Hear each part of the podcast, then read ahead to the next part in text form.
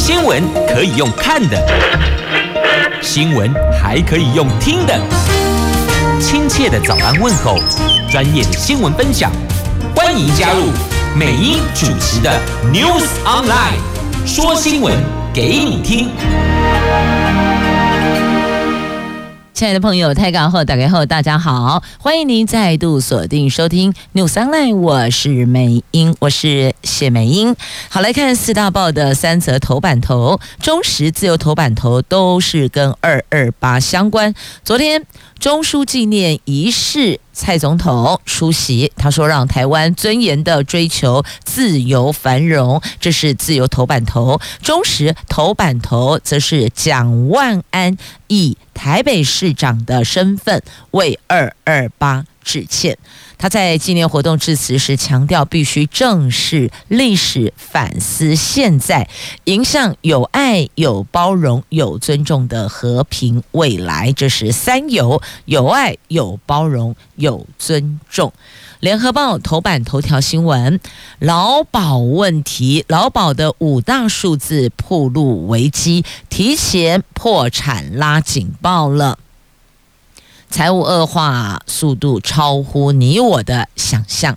经济日报头版头条：台积电这一季财测恐怕难以达标呢。这五大客户猛砍单，市场逆风增强，业绩估计减少十七趴。公司强调营运展望不变。好，这是在今天《经济日报》头版头条的新闻。接着，我们来看详细的头版头。我们先来关心劳保。随着劳保破产期限年年逼近，劳保年金改革议题最近又再度的引发关注。劳保财务压力，所以让人难以乐观。不只是去年的收支短处扩大，劳保基金投资严重亏损。劳保局最近公布，二零二二就去年二零二二年的劳保老年年金统计数据，其中有五大关键数字变化，暴露出劳保财务缺口恶化加大速度，恐怕是超乎大家的想象，提前破产危机不容轻视啊！根据最新公布的劳保老年年金的秦领数据，已经有一百六十万名劳工正秦领劳保老年年金，平均每个月请领金额提高到一万八千两百两百九十四元，而且月领两万元以上的占比已经占将近四成。但是去年一年的数字，或许大家比较没有感觉，但如果和十年前和二零一三年做比较，就会发现数据暗藏惊人的数字密码，而这个数据密码正是一步一步侵蚀劳保财务问题，所以提前破产拉警报啊！这五大数字的变化，包括了请领金额、投保薪资、投保年资、请领年龄、请领人数。你从这五大数字变化发现，恶化的速度超乎大家的想象呢。而且以二零二三年与二零一三年做比较，请领年金的人数是十年前的三点二倍。就以二零二三来看，二零一三。这样子来看的话，或是二零二二哈，以去年去年度比较完整了，因为今年度才刚进入三月，到昨天为止是两个月而已，所以得以去年二零二二来看，跟二零一三比较的话是三点二倍呢。这算是飙升了，这个数字的飙升。那还有平均投保年资增加快破三十年呐。虽然劳保老年年金法定请领年龄逐年提高，但是十年来平均请领年龄下降缓慢，显示不少人提前领减额年金，就等于是我宁愿减额，我也要赶快领。一到符合秦岭的门槛，立刻申请。即便我是减领，我也要提前赶呃，不能讲说是提前了，我也要一到符合资格立马申请，绝不往后延。那第三个，领取劳保老年年金的平均投保年资快破三十年了，那四十年以上的年资占比有增加，而且发现这个部分增加还蛮多的。大家知道劳保投保年资越多越好，而且劳保投保年资没有上限的规定。二零一三年，秦岭老年年金的三十五年以上年资占比百分之八点二，但是二零二二年的占比提高到百分之二十一，其中四十年以上年资占比十年前才百分之一点六，去年到百分之六点四。再以整体请领者平均投保年资来看，二零一三年请领的平均投保年资。二十六点九八，不到二十七年哦，但十年后，去年已经接近三十年。第四个平均投保薪资是越来越高，超过四万以上占比大增。劳保老年年金每个月月领金额计算标准是平均投保薪资以及投保年资。除了前领者平均投保年资提高之外，平均投保薪资十年来也增加了。因此，这么多数字，结论就是入不敷出，这个区块数字。短差越来越大，这是一个严重的警讯啊！所以劳保这五大数字暴露了危机，如果再不赶紧处理的话。担心后面就破产了。那劳保破产倒数精算时程应该是要缩短的。好，这是在今天劳保呃联合报头版头的劳保相关的话题，详情您就自行翻阅喽。接着我们来看自由中时头版头条，这二二八事件。二二八事件七十六周年中枢纪念仪式，昨天在台南市的二二八纪念公园举行。蔡总统致辞，他说：“汲取历史教训，缅怀先烈奉献精神，让台湾人民尊严地追求自由繁荣，尊严地和世界交往，尊严地做自己。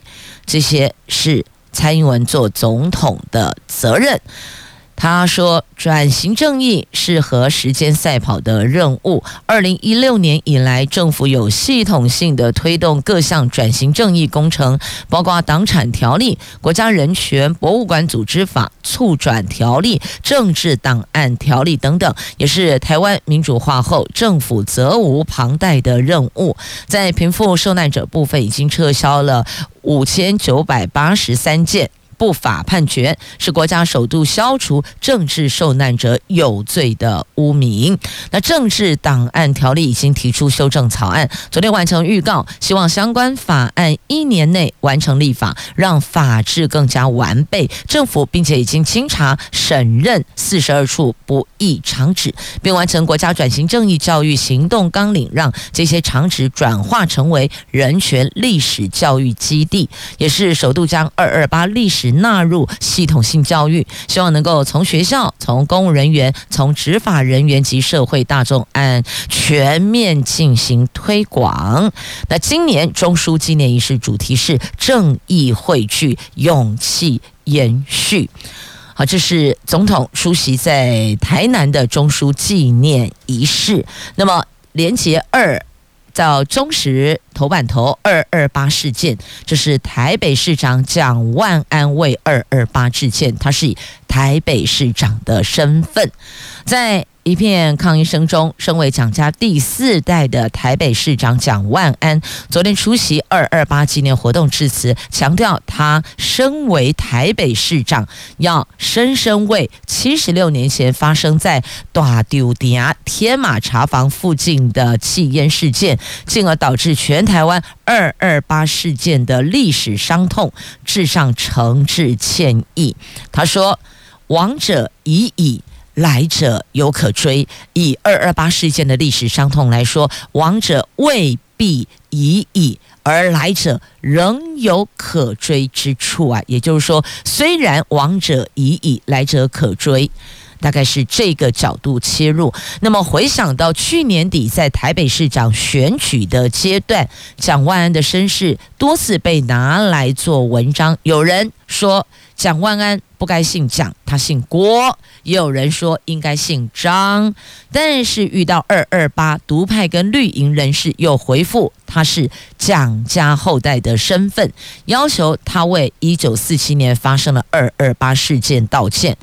那过去和台北市政府、台北市二二八协会共同举办的纪念活动的台湾国家联盟，就因蒋万安上任拒绝合办今年的活动。另外，在自由广场举办台湾国家联盟的二二八活动。那昨天午后，在台北市二二八公园举办纪念活动，前总统马英九跟台北市二二八协会名誉理事长廖继斌、台湾省。参议员王天丁、外曾孙王冠宇、国民党立委李贵明等人都受邀出席。那么，蒋万安上台致辞不到三分钟，有一群由大学生所组成的团体突然闯入会场，尽管。警方将抗议人群隔开，呼声仍不间断，场面一片混乱。蒋万安等待几分钟后，继续完成致辞。他说：“他是以台北市长的身份为二二八事件道歉。过去，李登辉、马英九曾经道歉，承担错误。那么，他如今身为台北市长，也。”承担错误，所以为二二八事件道歉。那有市议员提议停办追思会。啊，这是民进党籍台北市议员陈仪君批评蒋万安没有面对历史道歉。二二八国家纪念馆昨天晚上则发布声明，强调天马茶坊气烟事件并不是为引发二二八事件的主因。那国民党台北市议员钟佩君则说，将提案明年起停办官方的二二八追思会，改由台北市政府举办相关议题讲座。他说，这不是，这不只是对所有亡者真正的尊重，也杜绝政治极端分子跟投机者年年消费二二八。好，这个是可以公开讨论的哦。那有议员说要这么办，也有议员认为就停办。这个就回到台北市议会去讨论吧。接着我们来看财经新闻，前进经济日报来看头版头条新闻：台积电这一季的财测恐怕不太妙，因为。营运逆风变大了，因为业界传出受到了超微、辉达、联发科、高通、英特尔等五大客户库存调整状况比预期激烈影响，所以呀，台积电这一季的营运不太妙，面临美元计价营收恐怕无法达成财测低标。单季营收季减幅度恐怕大于十七趴，高于原本财测预期的十四点二趴。由于营收规模缩小，毛利率跟盈利率也多多少少都会受到冲击。对于相关的传闻，昨天台积电强调，这一季营运展望维持一月份法说会释出的讯息。不过，受到市场杂音的影响，台积电最近股股价已经出现涨不太动的态势，不仅上个星期五，也就是二二八长假前最后一个交易日，最后一盘遭灌杀九元。交，而且由红翻黑，当日最低价收市，就是最后收盘是五百一十一，是上个礼拜五的当天的最低价格收盘。二二八期间，就是这四天的连假期间，ADR 从九十点零八美元附近回档，累计跌幅有三趴。礼拜二 ADR 早盘在平盘附近震荡，隐约透露市场对台积电基本面修正的疑虑呀，不不过股票就是这样子哦，会上上下下，所以只要您有看好，亦或者功课有做好，不见得非得要在低点的时候，在它往下走的时候出场。如果 hold 得住的话，还蛮看好后续的发展。假设在资金上又不是那么的紧绷，或许可以再缓一缓，再看一看哦。好，那么接着再来看。同样，《经济日报》头版版面的台湾股市的 ETF 人气王要换人做了，国泰永续高股息受益人数冲上了八十九万九千人，超车元大高股息。国泰永续高股息人气红不让，最新受益人数达到八十九万九千人，成功的超车元大高股息的八十八万七千人，坐上了 ETF 人气王宝座。而在台股当中，国泰永续高股息目前受益人数仅次于百万股东等级的台积电、中钢，位居第三大。法人认为市场波动未平，用高股息及债券 ETF 打造股债双存是今年的应应之策呀。那上个礼拜。上演了 ETF 人气王宝座的攻防战，国泰永续高股息受益人数单周再增加一万七千人，上市到现在只有短短的两年七个月，人气追过二零零七年成立的高股息市场，开拓者元大高股息，所以这 ETF 人气王并不是永远是某甲。它可能会换某乙，就是有可能会变动的。那只是呢，从二零零七年到现在，都是元大高股息，首度换人做做看。那那高值利率股也成为了市场的新宠。不过还是那句老话哦，任何的金融商品投资都会有风险，所以要审慎投资。那所有的资产配置。也都可能存有一些风险，那自己视经济能力状况做那个配比，好，所有的鸡蛋不要投在一个篮子里，啊，这是亘古以来许多的投资专家给我们的哦，就是不要把所有的资源溢注在一个点上，也就是不要把所有的鸡蛋放在一个篮子里，但放在哪里？不要人云亦云，巴朗嘎利波诶，不一定真的就是这个样子，也有可能消息面传到你这里已经到尾端了哦，已经到后续后面了，所以也要当心哦，自己功课给干妈妈是爱走几类哟。好，那么接着我们再来看中时头版下方的新闻，跟疫情后。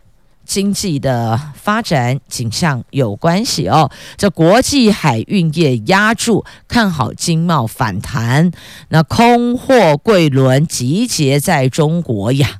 这国际贸易走缓，全球闲置货柜轮的数量接近疫情开始后的最高点。不过呢，春江水暖鸭先知啊。我们从闲置货柜轮它所停靠的位置可以看出，国际海运业对经济反弹的压注方向。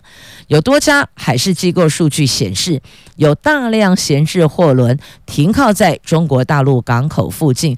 所以他们是看好大陆疫情后经济复苏会带动新一波的贸易流，全球景气陷入疲软，持续的消化库存，消费需求有放缓，空柜等不到货，只能闲置在港口啊。但是你看，他们都停在哪里？他总不可能，我要去东，结果我把它停在西，不可能嘛？我要去东岸停在西岸，我要去北边，结果我把货轮空货轮停在南方，不可能嘛？所以从他们集结停放的位置也可以嗅出一二，大概知道他们看好哪里的疫后经济复苏。那看来目前他们是看好中国大陆疫情后的。经济状况，他们认为经贸反弹会在这里，所以呢，国际海运业者押注啊，这里给他们看到未来的安全感啦。接着我们来看《中时报》头版下方的新闻，到底两岸情势有没有这么紧张呢？美国的陆军部长说，北京侵犯台湾，并没有诚如现在传言的迫在眉睫，只不过。台湾和美国仍然要做好准备呀。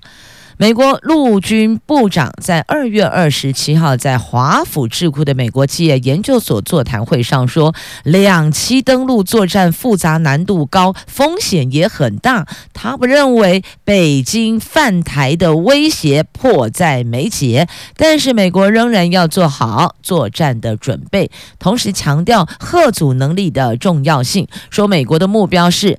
避免在亚洲打一场陆战，而这场座谈会以不只是个海空战场，美国陆军在印太的角色。以这个为讲题，邀请了美国陆军部长跟美国太平洋陆军司令弗林一起出席。那因为现在俄罗斯乌克兰两国战争刚满一年，台湾海峡局势也顺势的成为了聚焦的所在。不过呢，出席的两位都说，两栖登陆难度高，入侵台湾绝对不是一件容易的事情啊。那么，所以他说，北京。如果要贸然造进，他认为没有像现在所传言的，似乎迫在眉睫，下一秒就要来了。他认为并没有哦，他不认为中国有这么笨，两栖登陆作战难度这么高，他不会走这一条路啦。还有别的选项，而目前台海的状况看来是。似乎有那个烟硝味，但实际上还没有紧张到我们所担忧的程度哦。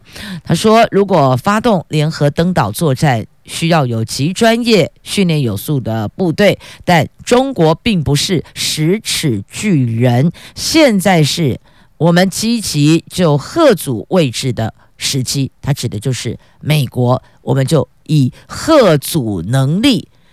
来产生它的影响力，贺祖对岸不要贸然造进，大概意思是这样啦。好，那么接着连接到《自由时报》头版版面的新闻来看，抖音要被移除了。这美国和加拿大二月二十七号下令。直接下令哦，政府将全面禁止使用中国影音分享程式。白宫给政府机构三十天时间剔除，确保联邦设备和系统中完全清除这一款应用程式。加拿大在同一天也宣布了，三月一号起，政府手机等设备上全面禁用，主要原因是对隐私和安全风险达到不可接受的程度，所以。美国和加拿大不约而同，二月二十七号都下令，由官方直接下令，政府全面禁止使用中国影音分享程式。加拿大也宣布公务禁止使用，但是呢，这个中国他们就跳出来讲话，就说啊，你们泱泱大国竟然怕一个 app，就是他们讲呃，我们讲软体，他们说软件啊，你们怕这个软件程式，但如果说实话，他假设有一些隐私跟安全上的不可接受的风险，那确实是要做另类的思考的。那美国众议院外交委员会将表决赋予总统拜登权限，在全美国禁止使用中国的影音抖音，就抖音哦，就是我们现在知道我们叫做抖音嘛哦，那他们的影音分享程式，那。众议院的主席也说，设备上如果有就给中共开后门了，它是进入你手机的间谍气球啊！所以认为，除了眼睛看得到的飘在空中的，他们说这个叫做侦察气球啦，但有些人把。解读定调成为侦察气球，他认为手机上也有类似的这种侦察气球，因此希望能够寻求支持总统拜登权限，在全美国都禁止使用中国的影音分享程式啊，所以寻求大家能够支持政府下达这个官方命令。加拿大是先从公务。禁用，那美国是也是希望政府全面禁用，就是都是从官方开始。那民间的部分你没有办法强迫说你一定不能用，但他直接告诉你他在治安的部分隐私安全是有风险的。有人说译文跟政治要切割开来，但也有人说不可以。俄罗斯入侵乌克兰遭到全球抵制，包括很多译文界来自俄罗斯的这些全球知名的译文界人士也遭到连带的制裁了。也就是说，你跟普丁很好哈，那就不给你来了。像这位指挥大师。顶尖的艺术家就遭到国际抵制。那这一位享誉国际的俄罗斯的指挥家葛基夫，就因为跟普丁私交甚笃，所以去年三月遭到慕尼黑爱乐交响乐团的解聘。那现在呢，来了，台湾有邀请俄罗斯女高音到我们这来表演。但演唱了，到我们这来演唱，但是因为有人劝他说：“哦，你是亲补丁派的，所以呢，音乐会喊卡。”但又有人说，他曾经公开的说明，他不支持战争，他也希望战争能够赶快停止，因为痛苦和折磨让他心碎。他说他是俄罗斯人。爱自己的国家，但是乌克兰有很多他的朋友，因此两面很痛苦。一边是自己的国家，一边是朋友，痛苦折磨让他心碎，希望战争能够停止。那么，我们的国家交响乐团呢，这次邀请俄罗斯女高音安娜涅翠科来台湾，引发轩然大波。她的音乐会喊卡，有人表达。拒绝俄罗斯译文人士到国家，到我们自己的国家来表演，不是只有台湾哦，在其他国家也都有这样的状况哦。那么这一位俄罗斯女高音，她也表达反战的立场，所以有欧洲演出，就是这复活了。好，那台湾行还是有争议，在搭机之前遭到取消。那立委则呼吁。文化就艺文界的这些这个艺文盛世，应该要跟政治是脱钩的哦，不要绑在一起。那俄罗斯女高音安娜涅崔科本来三月五号来台湾演唱，由于她曾经被质疑是亲近普丁派，就俄罗斯的总统，有人说普丁，有人说普丁，好，就是他啦，这翻译的问题哦，东西一啦。那么在俄罗斯乌克兰战争延烧的状态下，连带影响他的邀演行程。这次台湾行同样也引发了正反两派争议，主办单位国家交响乐团昨天对此发表声明，演出确定取消。那民众党立委张启禄说，希望政治跟文化脱钩，不要太多的泛政治化的关联。好，这到底该如何看待，如何抉择？这没有绝对，就是没有绝对的，见仁见智。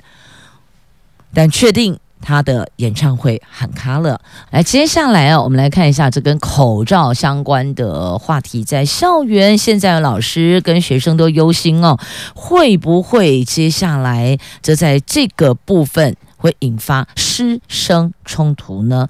因为啊，不强制佩戴口罩了。可是，请问您，如果您是老师，班上有同学感冒了，那么感冒同学戴口罩，其他同学你会不会建议也佩戴口罩呢？这第一个。第二个问题，如果班上有同学仍然没有确诊过，请问您身为班上的老师，在口罩这个区块，您又会怎么要求呢？第三个问题，如果好，全部都自由决定，同一班里边有人戴口罩，有人不戴口罩，请问有没有可能会形成学生之间的另外一种霸凌呢？可能有人觉得说啊，大家都脱口罩，你为什么戴口罩？好，它就变成众矢之的，有没有这种可能呢？是啊，所以种种可能都会发生。有可能发生这些刚刚提到的状况，因为已经有老师提出来了。三月六号，校园的室内口罩令要解除，老师、学生，包括连校长都很忧心呢。哦，到底戴不戴？脱不脱？戴脱脱戴？好，还是课任老师来决定呢？这疫情趋缓了，校园从三月六号起实施室内空间自主佩戴口罩。不强制戴口罩了，由老师、学生你们自己决定。但是老师忧心可能引发师生冲突，另外有部分学生可能会因而产生了焦虑。对此，校长说将全力避免校园内的口罩霸凌。教育部也呼吁学校及老师尊重每位学生的意愿，不要一致性或是特定管教措施强迫学生一定要戴。或是一定不戴，也就是说，简单讲，第一个，我们在校内的一些评比项目当中，戴不戴口罩就不要列入扣分的选项。有可能，譬如说，我们来做的这个打分数是全班秩序啊，或是什么服装仪容识别，那那应该算是服装仪容吗？好，假设说是服装仪容这一这一项好了，没有戴口罩你就可能扣分，或是。呃，或是有戴口罩扣分类似了哦，那这个选项剔除啊，就不要影响到班级的成绩啊，因为有可能班上有人有同学他感冒，亦或者他没有确诊，他也担心自己会被传染，所以佩戴口罩，这应该给予尊重哦。因此这一环先解决校内评比评分项目的扣加扣分的问题，先排除掉，那再来就是要教育学生。尊重每一个人的选择，这刚好也是一个很好的机会。教育戴不戴口罩是个人自主意志，不能够强迫。那有学生他还是戴口罩，没戴口罩学生就不要哦，有一些其他的想法或意见，亦或是戴了口罩学生去对没有戴口罩学生哦，有一些这个指正都不要。刚好从这一环来教育孩子学会尊重他人。教室内老师应该是班导师哦，班导师也可以针对这个脱口罩就不强制佩戴口罩的部分来教育孩子们尊重每一个人的选择。那或许也是另外一项的教育转机，不要认为一定是霸凌，也或许它刚好就是一个转机。有句话说，危机就是转机，也许把这一个拿来当做一项课题，在课堂上刚好。借这一个不强制佩戴口罩，政府的政策，教教孩子们学会尊重他人也是挺好的。这个口罩不强制佩戴，但是哦，有学校说，如果学生在密闭的地下室或是礼堂举行大型活动、社团的烹饪课、营养午餐打菜的时候，还是会建议学生。佩戴口罩的，那么大众运输不用戴口罩的政策，下个月中进行评估，因为。本土确诊连两天来低于一万例，所以这个可以列入评估了。如果继续往上走，那恐怕想都不用想。那么也因为解封松绑了，在台湾的移工七十二万人也创下了新高呢。好，那么戴口罩还有什么时候会戴呢？譬如说感冒的时候，亦或者鼻子过敏，有些朋友支气管比较脆弱一些些，天气变化比较大。清晨、晚上就会佩戴口罩。哎，其实有时候想想，天气冷戴口罩，感觉好像比较温暖一点。你有没有发现？真的是哦，以前没有察觉的。那这三年来，因为疫情强制戴口罩，发现戴口罩其实好处好像还蛮多的呢。那么讲到天气，要告诉您哦，今天晚上要变天了，有连两波的东北季风接力造访，最冷温度可能下探个位数字，因此。提醒家中有长者以及慢性病患的朋友，清晨、晚上特别要注意保暖，戴口罩其实也是其中的一环。好，那么接着再来看《自由时报》头版下方的新闻，廉价。期间天气超好的风光发电呐、什么叫做风光发电？风指的是风力发电，光指的是太阳光电，这双电发电量、渗透率都创下新高，果然是拜好天气所赐。连假期间风光发电量将近七百万千瓦，渗透率突破了三成。两者都创下新高。台电说，二月二十七号中午，风力及太阳光电瞬时发电量有六百九十六万千瓦，风光渗透率三十一点三五帕，每三度电就大概一度是绿电，更连续七天都创下风光渗透率超过十五趴，达成能源转型的一大里程碑呀。所以每三度电当中有一度就是绿电，难怪。这么这么的兴奋哦！那台电说太好了。另外呢，还有天然气价格往下走。台湾中油昨天宣布，三月份起，电业用户天然气价格降百分之八，降价之后每一度牌价低于二十元。因为经济部预计三月中召开电价审议会，中油睽违已久，对电业用户调降气价。预料可以进一步缓解电价调整的压力呢。好，这是风光发电呐，风、风力、光、太阳光。好，这是自由今天头版下方的新闻。接着礼拜五老烈滚滚呐，这是南投，因为南投立委补选这个星期五选前之夜蓝绿大尬场，现在进入最后七十二个小时决战，蓝绿都下达了动员令，而蓝营立委轰哦，这票投民进党青年上战场。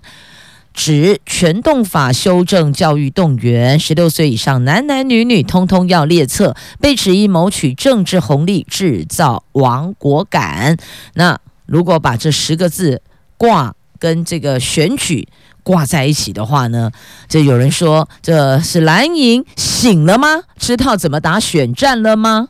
所以这十个字。多多少少还是会有伤的，因为你到底要怎么做，立法院得点头同意啊，行政院会通过，得送立法院呐。如果立委不同意的话，还是会把案子退回去的。所以立委选举打出这十个字，的确蓝绿对尬的时候，怎么样操作选举，让选票落袋，这个才是蓝绿各自阵营现在积极要做的。礼拜五。选前之夜大拼场，现在进入投票前七十二小时，最后动员。这票投民进党青年上战场，确实是会有一定的杀伤力，在青年朋友以及在家有青年的父母身上是会有发酵作用的。那这一环后续会不会有变化？目前还不知道。那接着呢，再来看在自由时报头版版面的新闻。来看这个，大家最近为了鸡蛋缺蛋蛋荒啊，家庭主妇是苦恼不已。那告诉你，澳洲鸡蛋来了，三十六万颗的澳洲鸡蛋由华航载运，昨天晚上顺利抵达台湾了。农委会说。鸡蛋会尽速进入市场，供消费者选购。这个是短期专案进口计划，澳洲鸡蛋。好，那么再来看这一则，要特别提醒哦，家中有长者的朋友要留意了，诈骗猖獗，灵骨塔诈骗猖獗呀！受害者年龄跟金额都是最高的，有两高一低的特点，两高分别是。被害人平均年龄最高，第二个平均遭到诈骗金额最高，这个叫两高。那一低就是案件发生数量少，锁定对象专骗老人家。这是非常传统的恶劣的诈骗手段哦。他是怎么做的呢？我简单讲哦，就是呢，他会先来跟你嘘寒问暖，先来跟你洗腮做饼玉哦哦，每天电话问候聊天，甚至还来找你泡得开杠，让老人家觉得说哦，这里笑脸郎逼温孙逼温囝够大心呢，嘘寒问暖啦，每天每天哦，然后就开始钓鱼了。就跟你讲哦，他呃什么工作上需要业绩，那告诉你这个一定会赚钱，你先买一个，好，买一个金额不多，然后过几天他就带人再把这个加价买回去，老人家也赚到钱。我问你，如果是你，每天有人跟你嘘寒问暖，甚至到家里来给你泡得开杠，听你回忆过往陈年往事。那你觉得他的体贴比自己家里的晚辈都还要大心，然后接着再告诉你他缺业绩，那你发现这个金额你还可以负担得起，不大，然后可能花个十几万帮他做个业绩，就隔两天他带人来让你又赚了多少钱？请问你会不会聊了？会。好，就开始放长线钓大鱼，后面一次吼起来，然后就不见蛋了。因此哦，要提醒家中的长者，然后我们自己身为晚辈，你时不时电话也要打，也要这个跟呃长辈聊天聊聊天，关心一下。天气变冷了，乌家崩尾，乌情沙尾哦，自己家人、自己家中的长辈，自己要关心，自己要照顾，别让他人趁虚而入。那也借着在跟家里长辈。通电话的时候去了解最近有没有什么新朋友啊？有没有谁到家里来呀？啊，最近有没有常跟谁聊天啊？跟你说，老狼拢就搞共哎，也跟你讲哦，猫咪狼哦，狼就后哎，安诺安诺安诺，还跟你说一大堆，然后你就知道哦，猫腻来了，有问题了，你才能够及时的去。阻挡，要不然的话呢，这后续的发展就真的会登上社会新闻版面了。好，那么接着再来看这个社会新闻版面。不过，在今天的《自由时报》头版版面。这不是社会新闻，但确实有点怪哦。到底怎么回事？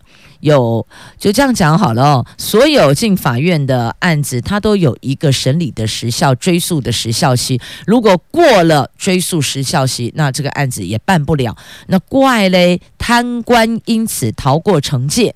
所以，到底是南投县政府的怠惰，亦或者是故意行为呢？这曾经是南投县政府。农业科长的一名洪姓官员，他在二零零八年任期间护航厂商得标，除了追诉刑责，还应该把他移付行政惩戒。但是南投县政府一直到二零二二年，他的贪污犯行获判四年一个月确定，才将全案移送惩戒法院。这个早就超过十年追惩时效，因此引发议论。县府到底是行政怠惰，亦或者是故意迟送呢？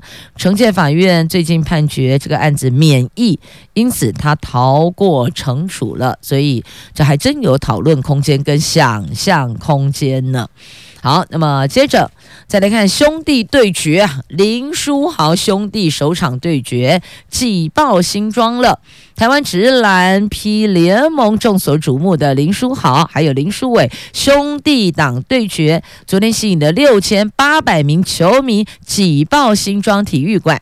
林家兄弟赛前相互拥抱，赛后交换球衣。林书豪谈到弟弟还一度哽咽，加上妈妈穿上了特制球衣，在现场见证，为首度的兄弟碰头添增了不少的温馨画面哦。这妈妈衣服这什么样？特制球衣呢，一半是林书豪的，一半是林书伟的，所以等于就是说呢，这两兄弟的这个球衣哦，他各做一半，然后穿上场。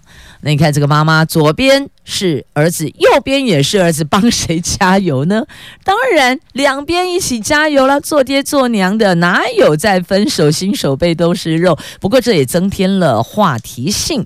好，来增添话题性的还有这个高雄港旅运中心开箱了，进入其中仿佛置身在歌剧院呐、这当中有自动查验通关，还有十五米的挑高空间呢，有全国首度使用多。国语言同步翻译机，还有双向自动通关柜台等智慧设施，还提供退税、兑币、咨询、充电、WiFi 等服务。调高十五米的建筑。让你仿佛置身在歌剧院，海岸步道则是可以饱览高雄港的无敌海景啊！那再来，梅峰农场新一夜来亮相喽！春之饗宴在三月十六号登场，这台大梅峰农场的春之饗宴即将登场，可以欣赏台湾一叶兰等多种的温带花卉盛开的美景。新品种台湾一叶兰风雅也会亮相，所以看到了哦。接下来还有哪些地方可以去走走看看的？不过好像假日、周末、假日天气似乎又有些变动了呢。同时也谢谢朋友们收听今天节目，我们明天再会了，拜拜。